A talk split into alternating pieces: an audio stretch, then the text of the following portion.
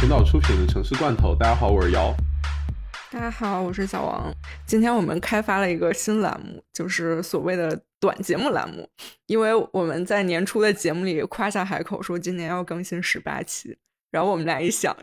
就是正常更新，它必然是更不到十八期。对的。所以我们就说，那不如就发明一些 不一样的格式，这样就可以更到十八期。是的。所以这个短节目就应运而生了。然后短节目。简单介绍一下，就是我们想大概讲呃半个小时左右的略微轻松一点的这样的节目。我倒要看看这期剪出来能有多长，可能就还是一个还是一个小时。讲一些城市里的一些元素，然后今天我们就来讲一讲停车场。怎么说呢？今天主讲是这个哦王老师啊，王老师，王 老师。我们现在录音是四月二十二号。然后在开始今天节目之前，我想就是问一下我们上海的听众，大家好不好？虽然我们一个人无法左右环境，但希望就是大家起码保证自己的那个心理和身体尽量的健康，然后尽量保持乐观吧。虽然我觉得 就太难了吧，太难了。然后我们我们远在 纽约也非常不乐观，但是就希望大家照顾好自己。嗯，对。OK，哇，一个沉重的开头。嗯。真不想很沉重录节目，所以今天还是轻松一点，嗯，让大家开心起来。是的，是的，就因为我们今天要聊停车场嘛，所以不可避免的，其实就是我们先开头大概说一下停车场这个空间有哪些类型。因为停车场其实是一个泛称嘛，实际上我们现实生活里面停车可能会发生在很多就各种各样不同的空间。呃，有时候可能就是呃一个普通的车位，有时候可能是一大片空地有好多车，有时候可能是一栋楼，就是里面全都是停车用的，然后也有可能。呃，像一些城市里面密度比较高，可能大家就是直接停在路边，停在马路牙子上面。你还落了一种，就是那种跟着房子一起的那种车库，对对啊，以及一个大 house，可能旁边有独栋的车库，这两种都是。这是我未曾设想过的生活。OK，哎，你你有没有记忆？就是小时候最早你身边的人开始有车，然后停车，大概是个什么情况？我最小的时候，我们一家跟我爷爷奶奶都住在一个老家属院里面，然后他们那个地方在小区的中心有一大块空地，然后空地的那个正面是一个一组砖房，然后下面呢就是一排车库，车库大概有八个九个的样子，然后那个地方就是我们把那那个广场都叫做车库，因为那个地方是就是几位领导可以停车的地方，然后一开始其实是一个还挺有趣的景观，然后后来车子多了之后。呃，小区里面慢慢的就是可能路边啊什么的会多几辆那种公家的吉普车或者桑塔纳那样子的，对，嗯，我小时候你们城市好富啊，就我们家住家属院的时候还没有专门的停车场呢，可能是我比你年轻吧，我们当时，你 你过不过分？你比我小两岁。就我我我小时候是每两栋楼之间也是家属院，每两栋楼之间有一个就是像小花园一样那种小花坛，然后小花坛它会挖出一些景观，就会有那种一个石桌，然后一排四个石凳那种，不知道没有有没有那种。嗯。然后但那个石凳和那个是和那个花园的边界就会有一点空，我妈就每次就把那个车艰难的挤进那个空里，然后她还撞过两次汽车吗？石凳。对。哦，说起来。我奶奶家除了那个挺大车的车库以外，其实还有一个地方叫车库，就是那些老的呃居民楼，就是我们那里是每两栋中间有一有一个有一排平房，然后那个呃你那个居民楼就是每一个单元的入口的那个路都开在这个平房和你的居民楼中间，然后呢是每一户你们都有底下平房的一个小间，是用来放一些比如说放一些放煤啊放菜，然后放自行车的。然后我们就管那地儿也叫车库，就是它是放自行车的车库，就每一家有一个小木门，然后这样打开。嗯，哎，其实这个还还挺逗，就是你看中国大概是就是九十年代开始多嘛，八十年代开始出现私人汽车，其实九十年代都很少，就是零零年之后吧。然后我们是经历一个车库装自行车到汽车的演变。在国外，欧洲或者美，呃，欧洲是十九世纪开始有车，一九零零年代初汽车开始就是在美国开始有，但跟咱们八十年代差不多那种，就是非常非常少。然后后面到一九零八年，福特的这个 T 型车出来之后，大众才就是接触车渠道更方便了嘛。然后大家就开始把以前的车库转变为现在车库，但他们的转变就是马车车库转变成了汽车车库，汽车车库就是跟对跟咱们是一个不一样的这个情况。然后这里有一个小问题，建筑史小问题，就是一九零八年是福特 T 型车推出嘛，同年我们就诞生了第一个就是配着房子有的车库，就是你刚才说你未曾想到车库，请问这是哪位建筑师设计？哎呀，我不小心看到你提纲了，我是应该假装没看到呢，还是怎么说？你怎么这样？嗯，下次我应该折叠一下。你应该标注，就是说这块儿摇别看，你知道吗？你直接讲吧。这个这位建筑师就是我们非常熟悉的赖特，他设计罗比住宅，然后为这个罗比住宅建了一个三车位的车库。那你介绍介绍这个罗比住宅？大概罗比住宅是它一个比较典型的那种草原式建筑，然后就是大花园，然后中间是一个那种平檐口的这种水平向展开的一个体量。呃，它也有一个车库的入口，其实就是一个。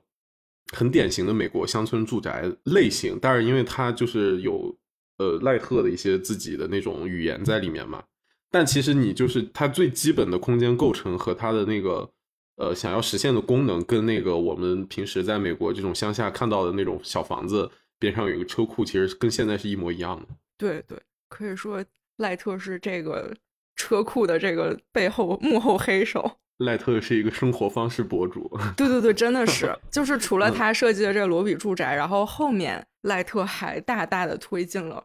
车库在住宅中的这个普及。就是赖特的所谓的 Usonian 建筑的一大特征，就是有这个垂直的平屋顶和这种悬臂式的车棚。车棚就是 carports，就是赖特创造的这样一个词汇。果然是一位博主。就是赖特好会，嗯，是的，对，然后就是可以可以说是一个稍微简易一点的一个车库吧。这个作为一个那种住宅原型，也是大大影响了美国的这种住宅和车库的这个形态。因为 Usonia 这个词，它还它其实还泛指一种区别于它其实特指的是区别于欧洲世界的一些独特的美国特有的东西，就不光是住宅或者生活方式，包括景观城市。这些东西它都在里面，就有一点什么讲好美国故事的感觉。嗯，对，是是，美国梦真的是美国梦，对，嗯。啊，我前两天我我还读到了一本，就是 MIT 出版社出的一本书，就叫《车库》，然后它里面有一章就讲的是车库的驯化，所以就很像这个呃美国梦与车库的关系这种。他在里面说，就是车库驯化是指汽车和就是容纳汽车这个空间成为美国生存必需品的一个过程。其实很像我们之前讲的冰箱这件事儿和那个客厅电视这件事儿，就是说汽车提供了一种这种形式嘛，就是一种新的这个呃你的出入形式和新的 scale。然后在汽车进入家庭的同一时期，其实也是电视引入媒体的时期。然后所以这两个东西的结合，就使家庭以一种新的方式进行消费了。我们家庭之前是就是吃住和家人聚在一起聊天的这样一个空间，那有了汽车，有了有了电视，然后其实就产生了所谓的美国梦，将家庭功能部分转移到了家庭之外，因为呃家庭从从一个避难和休息的空间，它被连接到了高速公路和其他基础设施之上，所以房子就变得又像一个宿舍了。这个这个过程吧，然后就就被这本书描写为车库的驯化，我觉得还挺有意思。嗯，是的，是的。然后这本书里还说，就是因为以前郊区的飞地就存在嘛，但是有了车库的飞地，就是一种更新的郊区了。它既不是农村的那种纯飞地、纯住宅区，然后它也不是城市那种非常 dense 呃非非常密集的地方，它就是一个美国梦的一个地方，就是一个一个家庭的梦的这样一个地方。也使这一片区域更加的同质化和隔离于其他地方了。然后它同质化、可量化、中立、隔离，它越这样，这样这个投资就越安全，因为你就知道和你住在一起的人都是同样的生活方式，就是我们开着车进了车库进家看电视的这样一群人，然后就彻底的固化这个就是白人这个郊区的这种形象和这种 pattern。对，随着这种生活方式的普及。其实这种驯化，它也会反向，就从郊区化又重新回到了城市本身。呃，因为因为越来越多的人需要开车，然后从城市到其他地方，然后再从其他地方来城市工作或者消费，然后就是也创造出来一种新的建筑类型，就是呃停车楼。停车楼，哇，你这个过渡。对，要不你来给大家讲一下停车楼的历史。对，停车楼最早的停车楼是也是一九零一年，其实就跟这个车库出现时间差不多，因为都是那个时候开始普及的嘛。一九零一年五月是在伦敦的一个停车楼，呃，它有七层楼，可以容纳一百辆车，就是我们现在觉得很好笑，就是一个停车楼，然后只只能容一百层啊。但这就是一个开始啊。美国最早停车场是一九一八年那个芝加哥市呃市中心的一个酒店的停车场。所以就是从一九呃十呃二十世纪初开始，世界各地有了这种停车场。嗯，又名停车楼。啊，对，停车楼。关于停车楼，我觉得还有一个很有意思的点，就是停车楼和现代建筑的一种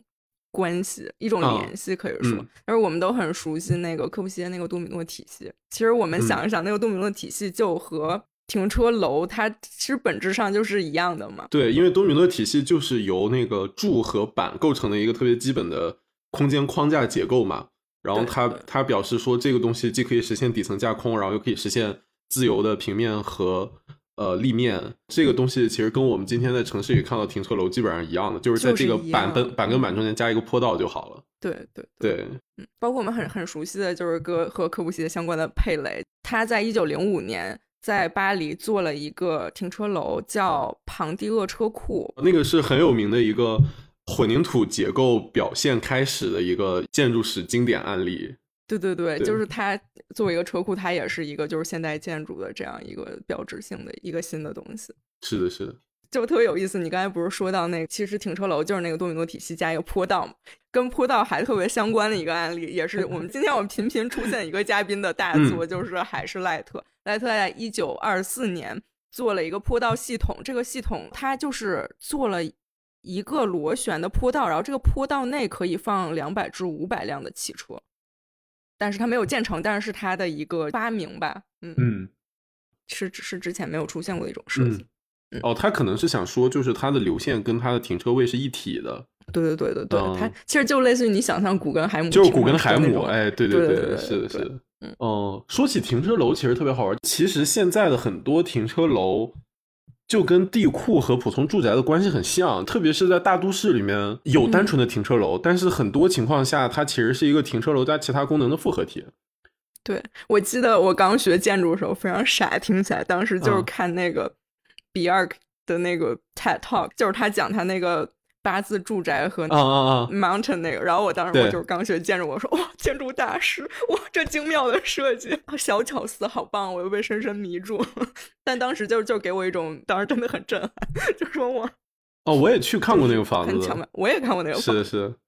他就是做了一个大的斜坡，然后那个所有的住宅单元都在这个斜坡上面，然后每一户前面可以有一个阳台。对，然后这个斜坡下面的空间呢，就是是一个停车楼的空间，就是下面全都是车。然后这种这种形式其实相当普遍，就是现在可能从中国到美国到欧洲，很多都是这样子的。因为一般的我们的写字楼或者高层建筑都是底下有几层是停车，然后上面是其他的功能。但是也有很多时候那个停车底下是排不下的，它可能地上的若干层也是停车，然后再往上才是住宅或者是公寓楼。对，然后就会形成这种相当。其实你在你在街道上面看会对会很奇怪，就因为停车楼它不需要那个气候边界，它不需要遮风避雨的东西嘛，它只需要你车能停进去就好了。所以它下面是一个框架，然后上面呢又是玻璃幕墙，然后就感觉下面好像没有施工完一样，就是总会有这种。而且它的尺度又那么大，然后作为这个街道界面就会非常奇怪。对对，嗯，比较夸张的有一个就是芝加哥的芝加哥当趟，如果看过芝加哥照片，应该都看过那两栋玉米楼，就长得像两个玉米棒子的楼。然后那个它的正式名称叫做 Marina City，就是它它是那个一九五九年设计，然后六一年到六八年之间建造的。然后当时也是呃世界上最高的混凝土建筑。它其实你现场看会感觉到非常夸张，因为它从地面层一直到十九层都是停车。然后从十九，然后再到上面六十几层才是住宅、酒店之类的功能。然后它那个停车，对，就是刚才前面说那个多米诺体系，但它是有点像那个混凝土，有点有点拱的那种意思。然后加上它的嗯平面是一个圆形的，它为了表现那个结构的张力，车的护栏就做的非常的不可见，就是它其实是用钢的那个墩子，然后加上中间那种粗的钢缆，然后作为护栏的。然后你如果站在楼下的话，因为那个钢缆它就算是粗的，它其实也你也很难被注意到嘛。你就觉得那个车屁股就在你的头顶上面，就是它，然后它因为是整个是平的，你就觉得那个车其实只要再用力一点，它就完全可以掉到街上来，然后看起来非常吓人。就是你那个天上密密麻麻都是车，我当时还正好去对面的那个写写字楼上面去看，然后你知道，在一个十几层可以坐拥芝加哥当趟景观的一个、嗯一个写字层写写字楼里面，你往右飞着的车一看，发现全是车，你就觉得哇，这是什么地方？对，就非常奇怪。刚才我们其实说的是停车加其他功能嘛，就停停车其实还是一个辅助的，坐在下面的。嗯，但有一个更夸张的，就是赫尔佐格德梅隆一零年给迈阿密海滨设计的那个写字呃设计的停车楼，呃林肯路一千一百一十一号，这个停车楼的 program 相当诡异，就是它的功能安排相当诡异，它是一个停车楼加零售和住宅。车景对，跟其他不一样的是，它这个大部分空间都是停车楼，只是在中间插了若干个小的零售，然后楼顶有一个餐厅，然后在楼顶和下面那层中间的夹层里面有有一个豪宅，就是这一大栋楼停几百辆车，然后有大概十几家左右的餐厅和那个呃奢侈品店。然后呢，在中间住了一户人，就是我说这为什么？为什么要这样吸？尾气，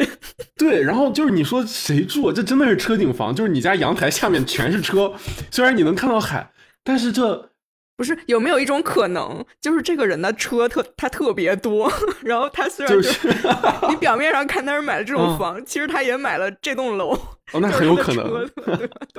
然后我看关于项目的介绍就没有搜到这个卖给谁，就是这个住宅的具体信息。嗯，然后我又去那种豪宅网站上面搜，我又搜这栋楼里面的住宅，然后我还被我搜到了，然后才看到一些照片，因为因为建筑师提供的和那种建筑媒体都把这块避过去了，然后我专门看了一下，我才知道，哇，就是他这户，你知道卖了三千四百万美元，我给我不好吗？咱俩分，咱俩分分好不好？对，不是三千四百万美元，你在纽约也可以买一个坐拥中央公园和曼哈顿的顶楼住宅不是，人家肯定中央公园曼哈顿顶楼住宅已经有也也有了，啊有道理。其实室内看起来挺普通的，说实话。然哎后可能不一样的就是它有一个露台，可以既看海景又看车。又看车，然后能不能看是谁买的？看他到底有多少辆车？对我也有点好奇。呃，然后它在那个车库顶上面还有一个游泳池，非常诡异，非常诡异。我不理解这是甲方的鬼点子，还是就是赫尔佐格他们的鬼点子？嗯嗯，可能就是甲方就是一个就是这一家人，然后、哦 就是移动就是购物也就是我们要在自己家实现购物、停车和居住 和游泳。这太奇怪了。呃，他他当然是想把这个停车楼作为一个地标来设计，但是实际上这个停车楼的流线，它还直接跟边上的一个写字楼是连着的。是挨着的，嗯，对，这让我更加怀疑住在这破房子里面的到底是什么人，是不是就边上那银行老板，就是天天天天回家就就看那个不是，那他也不用再开车，哦，他其实都不用去那个公司，然后他就天天在阳台上扒着，就看哪个员工最早开车回家的。整段变成富豪大八卦。说回这个停车嗯楼，然后就因为他的这种，就是我觉得它跟现代建筑这种关系的这种属性，其实嗯。我们现在也看到很多案例，就是一个停车楼彻底的变成办公楼和变成住宅楼，就是其实都是非常可能在在欧洲，尤其是巴黎早期有一些停车楼现在都就改造了嘛，就有很多嗯。这样的案例，做出来那个空间其实也是就是非常合理，就是完全没有任何问题。所对，以因为因为多米诺体系就是以这个它。可以随便瞎变这个而标榜自己的嘛。对对。嗯，OK，说完停车楼，嗯，也说完了车库，我们还剩下两个，就是停车位和停大对大停车场。大停车场这个东西的历史其实不太可考，因为在空地上停车这个事情，对，这就是太本能了。对，就跟找块草地把马车停在那儿一样，就是其实是自然而然的一个事情。但是大停车场跟城市的关系其实蛮好玩的，因为我以前在那种中西部小城市生活过嘛，在美国的小城市里面，其实这种大停车场是一种非常常见的都市景观，因为其实。美国几乎所有城市郊区化都非常严重，像这种不依赖汽车通勤的城市，像纽约这种是少之又少，只有个位数，我感觉全美。是，然后大部分的地方呢，都是需要你开车，然后去到你的公司什么的，这样就需要那个城市里面有需要有大片的那个停车的，特别是小城市，它的那个除了 downtown，然后城市外围的地方，基本上写字楼和一个大块的停车场基本上就是绑定的。对对对，然后这样就会造成一个非常有趣的情况，就是这些呃，这些城市区域它其实是没有人行的空间的，就是它只有车的入口和车的出口。然后我们在做这类设计的时候呢，就会面对一个非常痛苦的问题，就是你的景观你就是没有办法，你必须把楼放在一个巨大的水泥场地的中间，然后你也没有办法设计人如何那个靠近你的建筑，因为一定车要先停下来，人才能出来。是的，我觉得这个逻辑就是就是跟欧洲或者亚洲的其他城市特别不一样。嗯，就是我们经常觉得城市开发它虽然有规划，但是也一定程度上有机，然后就是一个地区发展就是发展了。但就是美国的这种中小城市，就像碎片拼图，就是没没拼完的那种感觉。就明明这片都是城市，突然一大块不是你尺度的东西出现了。然后又是城市，然后又一大块这样。所以你在中西部生活的话，你如果要去大超市，甚至你有时候要去一个大一点的 shopping mall，你都需要一个被停车场包围的空间。对，就是他他们基本上都是在那个两个位于郊区的大的居民区中间的高速公路上面。就是它跟我们的那个认知相反，它一般我们觉得好像购物中心应该是在城市最中心的地方，但但其实在美国大多数情况下，它是在一个。高速公路上面，周围啥也没有，但它跟周围的一些郊区的一个一些住区的相对距离都是一个比较近的状态。因为就是跟这个美国梦这个生活方式相关和汽车的使用相关这样一个情况。然后呃，美国的大停车场还有一个问题就是像你说的，在一个大的办公楼旁边就一定有一个。然后在美国的当趟，因为美国郊区化严重，然后中心就常常会出现景观也是好好的一块非常就是你看起来非常繁华发达的地方。就会有一一大片的停车场，然后往往这就是停车场和穿市中心而过的高速公路是一个一套组合拳，然后和它相连的就是市中心的一些地价比较低、所谓的比较危险或者是所谓的有色人种聚集的区域，它就是相当于一个天然的一个隔绝，就是当年的高速公路隔绝富人和穷人，然后城市衰败的时候走掉了这一块地方。它必然是当年不太宜人的这个一个区域，然后如今就变成停车的一一大片空地，这样在市中心的一块一块补丁。是的，是的，呃，像像底特律，时至今日就是市中心还有很多这样的区域。现在伴随着那个资金回流，他们其实有一些是有开发计划的，但是在开发计划落定之前呢，一般这个土地的拥有者都会把它承包出去，暂且当做一个停车场来使用。对，因为这种露天的停车场会比停车楼的收费更低廉一点。然后其实生意也还是不错的，甚至他们会雇人在门口就是招呼生意，就比如说特别是在体育馆边上什么，你那个开车进城去看球，然后这个市中心的停车场就每一个前面都会挂一个牌子，说我们这个一小时多少多少钱，然后请你进来停这样子。哎，国内的这种就是大片的空地的停车场多吗？我知道的可能在北京的话，就是跟跟地铁站相连。其实我觉得还这还算一个相对健康的一种模式吧。就但国内大家不太常见这种一大块呃城市补丁这样的形态。我觉得主要是因为国内特别流行封闭小区和这种大院文化。是的，是的，就是他把这些小补丁都拆分开，就是封闭在自己的围墙里面了。但但本质造成的结果其实是类似的，就是会造成你的街道尺度变得非人，然后整个 block 变得巨大，然后人在其中穿行的体验特别差。其实最后是差不多的。对，就其实从我在最早就是节目一开头说，就是当我妈 两次把她那个车撞向那个呃那那个石凳子的时候，我就有一种那种感觉，就车好像一个怪物，它像一个。大虫子，一个和我们不一，一个外星人闯到了我们本来我天天在那儿摘花和小朋友玩的那个小凳子上和那个小花园里面，然后就就仿佛一夜之间大家都突然有了车，然后大家开始抢车位，我我的我的小区一下子就就变得很拥挤，本来的那个路两边突然都停满了车，然后所有的花园能放下车空的地方都放下了车，嗯是，然后还被外星人入侵了那种感觉。对，还会因为在楼下停车的事情，然后邻居互相吵架。没错，我我妈有时候就会说，就是什么这辆什么什么车明明是那那栋楼的，他老停在咱们家门口。但其实很有意思，因为这个是一个界定很模糊的一个东西，就本来这个是一个公，就是公共的一个空间。对，它不应该属于任何人，但又有一种很模糊的一种呃默认的。你是这个楼的居民，就好像这一片是你们可以支配的一个空间，这样。嗯，你知道前面咱们在聊停车楼的时候，让我想到一个什么东西吗？就让我想到那个呃，纽约这边我们特别常见的小狗乐园啊，就是小狗小狗乐园是一个人，然后遛着狗，然后可以让狗就是解开链子跟其他狗随便玩的一个空间嘛。然后我就觉得停车场其实有点像那个，就是人溜着溜着车，然后把车放在这儿了，就这么个感觉。但是，但是也有一些特殊的情况，比如说我刚才讲那个玉米楼和赫尔佐格那个，那个就让我感觉是车溜着人，然后。对，哎，说到这个，就是我我有这种对停车楼或者停车空间的一种感受，就是这好像是城市里一块不可说的空间，被嫌弃的空间，或者一块暗空间。就不管是在国内还是国外，当然美国它就更显，但是所有人都讨厌它。但国内我们常看到的是，比如在地下更多，然后或者在桥下。对。然后我们就是我们的生活很大程度上依赖了汽车，然后我们需要开着车到哪儿哪儿，但是。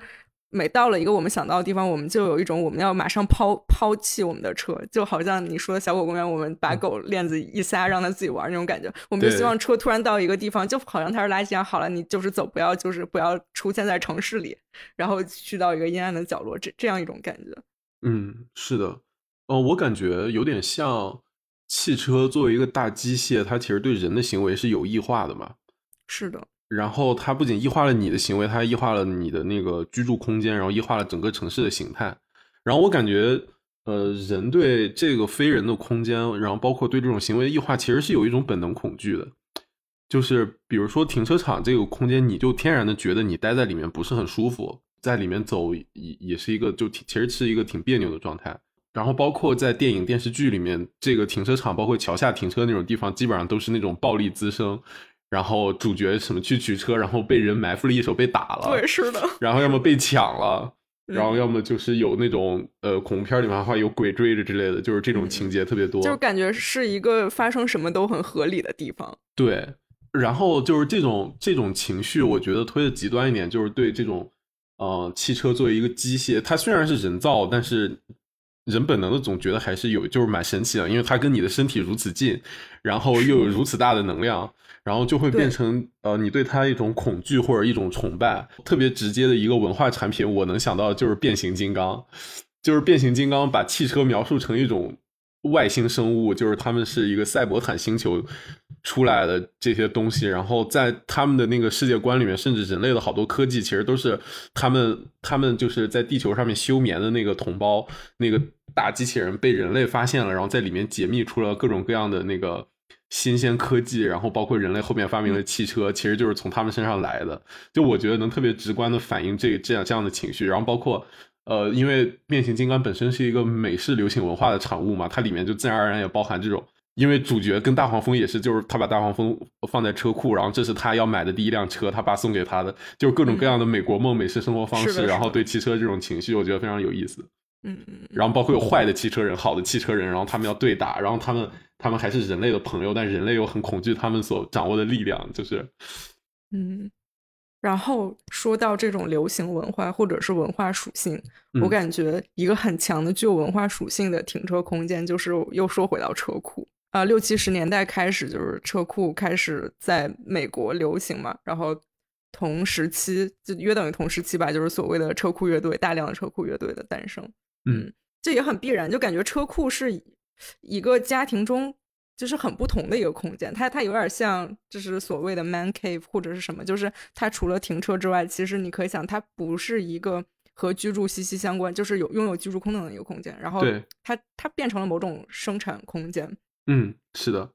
嗯，包括那个《瑞克与莫蒂》里面，他姥爷的那个实验室其实就是他家的车库。是的，除了这个文化类的这种，就是车库乐队，然后就是更知名的就是就是当年的各种那个车车库 startup，就是车库公司，就可以数的简直太多。就是我我想亚马逊、惠普、苹果，就是各种各种，然后以至于那个哎那个码农那个剧叫什么来着？硅谷啊，硅谷，对他们是不是就后来也在家要要开公司？就感觉就是对，好像有很多人都是受到这个，就是一种。蒙上一种传奇文化色彩，就是感觉一定要在车库里或者在家里，就是做这种 startup，就很像我们在客厅那期说，就是什么客厅级工厂，就是一直一种新的这个生产空间。嗯，是的，在在他们这种文化里面，车库感觉更像是一个实验室的那种，对那种感觉，一个 studio。然后，甚至去年的那个苹果发布会，他们的广告片还致敬了，就是他们的车库文化，就一个人，然后在在车坐在车库里面，然后用着最新的苹果电脑在那里写音乐，就是一个非常就是非常能反映这种情节的片子。哦，还有一个跟跟停车很有意思，就是嗯早期的妇女的妇女的流动、妇女的走动，就是有一点受到限制嘛。就是你觉得女性开车很奇怪，女性这个到处走很奇怪。嗯一九二零年的洛杉矶就是有了停车禁令。嗯他当时洛杉矶市议会决定，由于百分之九十进入市中心的人其实是乘坐有轨电车的，然后就为了解决这个市中心的拥堵，然后他就禁止了市中心的私人汽车的停放。嗯，然后结果这个私人汽车停放，直接导致了一个结果，你猜是啥？出租车变多了。哦，不是，是是到了第到了这个禁令的第三天，就有就是整个城市消费力显著下降。哦，有一家百货公司的那个广告经理说，说第三天的业务直接下降了百分之十五，然后还有一个商哦。人说市中心的生意直接下降百分之四十，在第九天的时候。啊。嗯，我。刚才都想说是不是网约车增加了，我一想，就是这个禁令虽然就是把市中心的购物力直线下降，但当时的研究就显示，这些女性就开着车去了其他地方，然后嗯郊区或者是其他城市的商店就发现有很多就是洛杉矶市市中心的女性过去就是进行大量的购物，然后我我知道你你刚才想说啥，我觉得应该这么说，就是就是除了能说明女性购买力强之外，其实也能说明就是家务劳动本身其实它的空间范围是比想象中大很多的，就一些你的那个生活必需品的购买是需要通过汽车这个媒介来帮你实现的，嗯比如说你要买卫生纸，比如说你要买吃的，就它不光光是家庭主妇待在家里面就能完成的，是的，是的，是的。你不让人出门，这个生存就是有问题。我的天，下一句话我都不敢说了。这个禁令在生效十七天后就被推翻了。啊，那活该啊，那活该。哎，聊到最后，咱这短节目现在也录了五十分钟，录了五十分钟了，天呐。赶快结束，就给大家一个嗯美好的展望。就是呃，其实我们聊了这么多停车，为了就好像说我们要想办法解决这个车辆问题、停车问题，我们想创造更多停车空间。但是嗯肯定，其实大家现在的一个想法都是我们怎么去减少这些不是非人尺度的这些停车空间，怎么去减少大家对车的依赖和使嗯用。其实也有一些很好的对停车空间使用的例子。在美国的话，有很多这个小地方的那个社区停车场，其实到了周末都会有周末早市，就是大嗯家会把这个停车场占领，然后这这一天先不停车，这个社区的人都可以来这儿，就是这个临时的移动性的这个菜市哦场来买嗯，菜。对对对，哎，是的。其实我小时候也有，哎，就是每天晚上，呃，放学了、下班了之嗯后，隔壁小区的一条大马路其实没有什么车，然后马路两边就有很多小摊贩，然后啊卖各种啊蔬菜。是的，是的。但后来就被就是没有，就是随着城市发展就没有了。嗯，是的。哦、你说的这种空间，我家楼下这边就有一个，就是每周末那个停车场会组织演出啊什么的。嗯呃，其实其实这种美国的呃临时性的菜场，它本身跟车的关系就很大，因为各地的这些农民、农场主，他们就是开着他们的皮卡或者他们的卡车来的。对，然后车本身的那个载货的那个空间，其实就可以当做一个交易的空间来使用的，就是他们可以把车停在那儿，然后车屁股往后一撅，上面全是菜，然后你就可以在那里进行买卖了。对，然后呃，除了这种买卖，还有还有一个很好的使用例子，就是我之前读书的那个城市旁边的社区，它会定时就是举办一些社区活动，它呃每一个个人或者是每一个你的小机构，比如你是学校或者你是哪个社区组织，你都可以去承也不叫承包，就是定一块儿车位，一个车位，就是那个那个车位那一天就是你的。然后你就嗯可以在那个车位上干干任何事情，就是比如你可以演出，比如你可以卖东西，或者你可以宣传自己做的东西。然后当时我们 studio 就去，就是做我们的那个，把我们的设计展在那儿，然后让大家路过的人进行投票，就是你喜欢这儿的什么，然后哪些问题你想要就是呃提升呀什么什么，就很可爱。因为这个真嗯的是一个很很自发的，就是奇奇怪怪各种人都有。每个人都可以占领一个那个地方。然后当时还有哦，我们那个助教他就占领一个地方，然后他就放了一个泳池，就是那种小充气泳池，然后就在那儿在那儿待着，就是他也不不做任何东西，但他在那儿待着，但他身边也围着一群人，就大家嘻哈，就是陌生人过来就嘻哈，很开心。嗯，是，嗯，其实大片的停车场还有一些方法可以把它利用起来，比如说像美国北方这种特别容易就下大雪的地方，他们好多那个呃停车场需要建那个棚子。就这样可以把雪挡在挡在那个车顶上面，不然的话，经常那个一场暴风雪过去，你的车就埋在雪里面就出不来了。然后，所以好多地方他们会把那个棚子上面装满太阳能板，这样子的话，这个停车场可能就是可以作为一个能源供应给边上的教学楼也好、写字楼也好，然后那个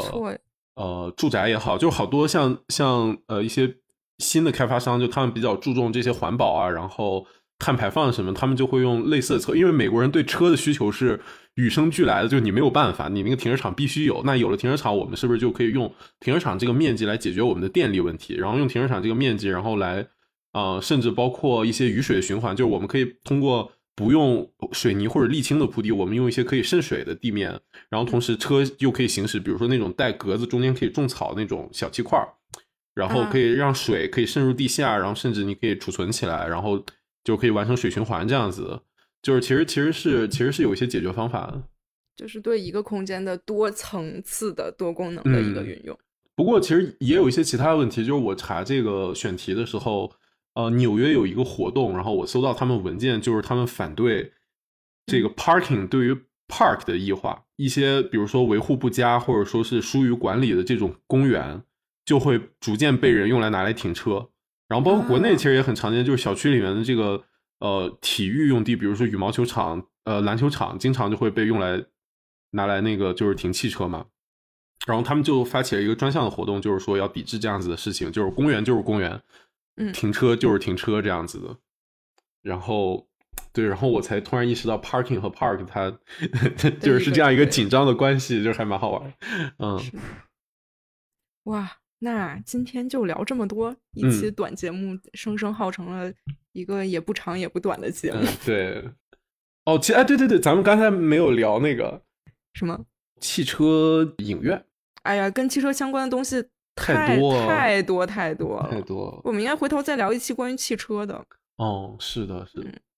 其实汽车影院也是一个，就是曾经的美式文化符号。就是我之前还专门看一个电影，就是他没有来过美国，然后就跟那个美国人说说，等我去了美国，我一定要去汽车影院看一场电影，觉得非常非常厉害。美式文化输出成功。